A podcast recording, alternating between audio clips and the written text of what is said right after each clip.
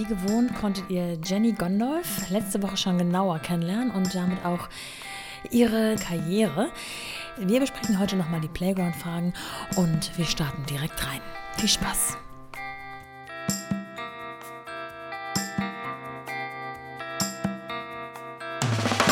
Willkommen zu The Mumpany.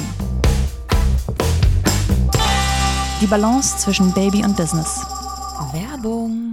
Ich habe es ja hier und da schon mal erwähnt, wir ziehen bald um. Anlässlich dessen haben wir uns ein neues Bett gegönnt und es gibt doch keine bessere Gelegenheit, als auch mal die Matratze zu erneuern. Wir dürfen uns jetzt stolze Besitzer einer Emma-Matratze nennen und ich würde euch gerne ein bisschen erzählen, warum uns das so glücklich macht. Schlaf ist ja unheimlich wichtig. Leider merkt man das nur allzu gut, wenn man keinen oder einen schlechten Schlaf hat. Und gerade als Eltern vermisst man dann die Zeit, in der man einfach, solange man selbst wollte, liegen bleiben kann. Außerdem kennt sicher jede frisch gebackene Mami den Hinweis, schlaf, wenn das Baby schläft. Und doch nutzt man dann genau die Zeit, um andere Dinge abzuarbeiten. Mit Emma-Matratzen ändert sich das schlagartig, weil man einfach wie auf Wolken liegt und gar nicht mehr versucht ist, das nicht stets und ständig auch zu genießen. Und das sehe nicht nur ich ganz subjektiv so, nein, auch die Stiftung Warentest hat das genauso gesehen und hat zum Beispiel die Emma One Federkern mit der Note 1,8 in der Ausgabe 1021 in Größe 1,40 x 2 Meter ausgezeichnet. Diese ist produktgleich mit der getesteten Emma Dynamic. Es gibt aber jede Matratze in unterschiedlichen Maßen. Wir gönnen uns zum Beispiel eine 2 x 2 Meter Matratze. Aber dieses Gefühl bezieht sich nicht nur auf diese eine Matratze von Emma, kann ich euch verraten. Es gibt unheimlich viel Auswahl auf der Website, auf der alles nochmal on Detail aufgezeigt wird. Und ich würde euch dringend raten, euch mal auf www.emma-matratze.de slash themumpany umzusehen und in den Genuss eines 5% Rabatts on top zu kommen. Wenn ihr über meine Landingpage, also hinten slash themumpany, den Code themumpany, alles groß geschrieben in einem Wort, nutzt. Den Code könnt ihr in Deutschland, Österreich und in der Schweiz einlösen. Zum Beispiel findet ihr da auch Matratzen, die man ganz wie es euch behagt, easy drehen kann. Damit habt ihr also in einer Matratze zwei unterschiedliche Härtegrade und könnt nach Lust und Laune wechseln, indem ihr die Matratze einfach dreht und so herausfindet, was euch vielleicht als Paar passt, wenn ihr zu zweit in einem Bett liegt. Apropos, Schlafgewohnheiten sind ja eh sehr unterschiedlich. Auch das hat Emma bedacht, denn die Emma-Matratzen verfügen über einen geringen Drehwiderstand. So bekommst du gar nicht mit, wenn dein Partner oder deine Partnerin sich im Schlaf dreht. Außerdem wichtig, gerade in diesen Tagen, die Matratzen haben eine kühlende Wirkung. Sie kommen mit abnehmbaren und waschbaren Bezügen. Es gibt ja ehrlich gesagt nichts ekligeres als so abgenudelte Matratzen, die man gar nicht richtig reinigen kann.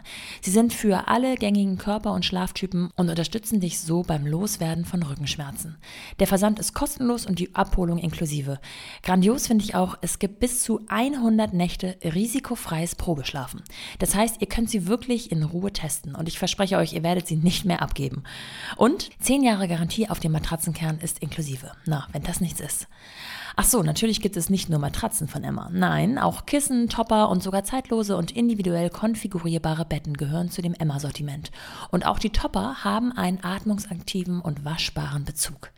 Probiert es jetzt aus auf www emma-matratze.de slash themumpany und spare kombinierbare 5% on top auf alle Angebote mit dem Code themumpany. Großgeschrieben und alles in einem Wort. Und einlösbar, wie gesagt, in Deutschland, Österreich und in der Schweiz. Viel Spaß und ach, schlaft gut. Hallo Jenny, schön, dass wir uns nochmal sprechen. Äh, wir haben ja schon letzte Woche einiges über dich erfahren, äh, über deinen Lebenswandel bzw. Dein, deine Lebensgeschichte und den damit einhergehenden Wandel bis zu der Berufung, die du jetzt mit Leidenschaft ausführst. Und ich würde sagen, wir starten direkt rein in die Playground-Folgen. Ähm, erste Frage. Welche drei Eigenschaften beschreiben dich privat und welche beschreiben dich beruflich am besten? Ähm, tatsächlich trenne ich zwischen Beruf und Privat gar nicht, weil ich die eine Person Jenny bin sozusagen und das dann alles einfließt. Ich würde auf alle Fälle sagen Empathie, ähm, Herzlichkeit und Pragmatismus. Und was haben dich deine Kinder bisher gelehrt? Flexibilität und Kontrolle loslassen. also nichts kontrollieren äh, wollen und können und da einfach auch ja dieses Loslassen und nicht an etwas ziehen, äh, was nicht mhm. funktioniert. Also Gras wächst auch nicht schneller, wenn man daran zieht. Oh ja, das wissen wir alle theoretisch, aber manchmal ist es ja gar nicht so leicht, das Ganze auch in seinen Alltag zu integrieren. Würdest du sagen, das ist etwas, was sich nur auf die Kinder bezieht oder auch allgemein aufs Leben, auf die Partnerschaft und so weiter? Ah, definitiv. Also ich finde es grundsätzlich in allen Beziehungen in seinem Leben kann man, äh, kann man das äh, walten lassen, letztendlich diese Erwartungshaltung einfach. Mhm. Äh, ja, runterschrauben oder einfach erst gar, ohne Erwartung an etwas rangehen. ja. Woran an dir arbeitest du aktuell am härtesten? Ähm, ja, äh, das ist tatsächlich äh, Bereich äh, Fokus, Struktur. Im Moment, äh, gerade im letzten Monat, sind sehr, sehr viele Themen aufgekommen. Da äh, das ist quasi äh, Strukturfindung und Fokusfindung für Fortgeschrittene, gerade bei uns, uns da äh, neu zu sortieren. Und meine zwei Fokusthemen trotzdem auch für die zweite Jahreshälfte sind, körperlich wieder fitter zu werden und mehr ja. auf meinen Körper zu achten und auch mehr Struktur in die Finanzen reinzubekommen. Mm. Wo knirscht es in Sachen Vereinbarkeit bei euch noch am häufigsten? Wenn die Kinder krank werden. Oh ja. Das kennt jeder. Ja, also es ist tatsächlich so, ähm, dass wenn der Alltag äh, läuft, ist alles wunderbar. Ähm, aber wir bauen ja auch gerade noch das Haus und deswegen kommt mhm. natürlich einfach ein Riesenbatzen dazu, der sonst normalerweise nicht wäre. Das ist natürlich einfach ein Knackpunkt. Und äh, wenn die Kinder dann äh, vor allem letztens beide sehr, sehr stark krank werden und wir beide sehr stark gefordert sind, dann ist es natürlich einfach dann irgendwann ein Workload, ähm, der dann nicht mehr zu schaffen ist und einfach Sachen hinten runterfallen. Mhm. Ja, das ist ganz, ganz klar. Und da darf man immer noch mal die Prioritäten neu sortieren. Mhm. Ja. Wie sieht das bei euch genau aus? Also dein Mann, äh, du hast es vorhin schon mal angesprochen, ähm, arbeitet äh, dann in solchen Situationen von zu Hause aus und du auch? Oder wie seid ihr dann da aufgestellt? Ihr habt ja kein Supportnetz in dem Sinne total an der Hand. Ja, also mein Mann geht normalerweise ins Büro, weil es auch hier um die Ecke ist und wir halt auch gerade vom Platz her äh, uns jetzt nicht beide hier täglich hinsetzen können. Aber er ist zwar in einem Angestelltenverhältnis, aber hat extrem viele Freiheiten, also kann sich eigentlich komplett selber organisieren. Und wenn was mit den Kindern ist, ist er sofort zur Stelle. Und ja. wir haben auch unsere festen, also wir versuchen, äh, zwei Tage in der Woche sind äh, fest eingerichtet, wo jeder einen Tag verantwortlich ist und die anderen drei Tage sind so fluide bei uns, da geht das nicht. Äh, da müssen wir dann immer spontan gucken tatsächlich. Aber wenn ich anrufe und er muss kommen, dann kommt er. dann steht er parat. ähm, du hast gesagt, äh, ihr seid teilweise aufgeteilt genau, ja. die Tage. Ähm, wie sieht das genau aus? Ist man dann komplett von vorne bis hinten, von morgens bis abends für die Kinder verantwortlich und der andere kann in Anführungsstrichen machen, was er möchte? Oder was meinst du mit den aufgeteilten Tagen, den festen Tagen für die Kinder?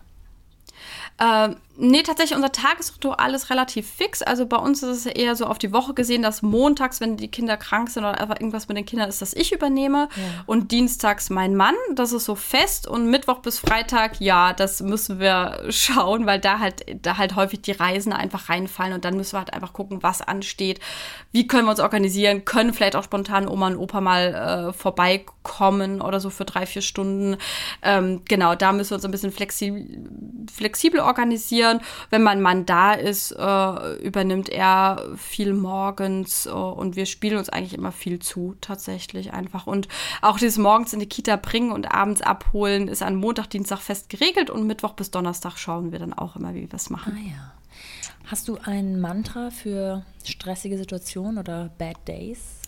Alles hat seinen Sinn im Leben. Es ja. ist für irgendetwas gut.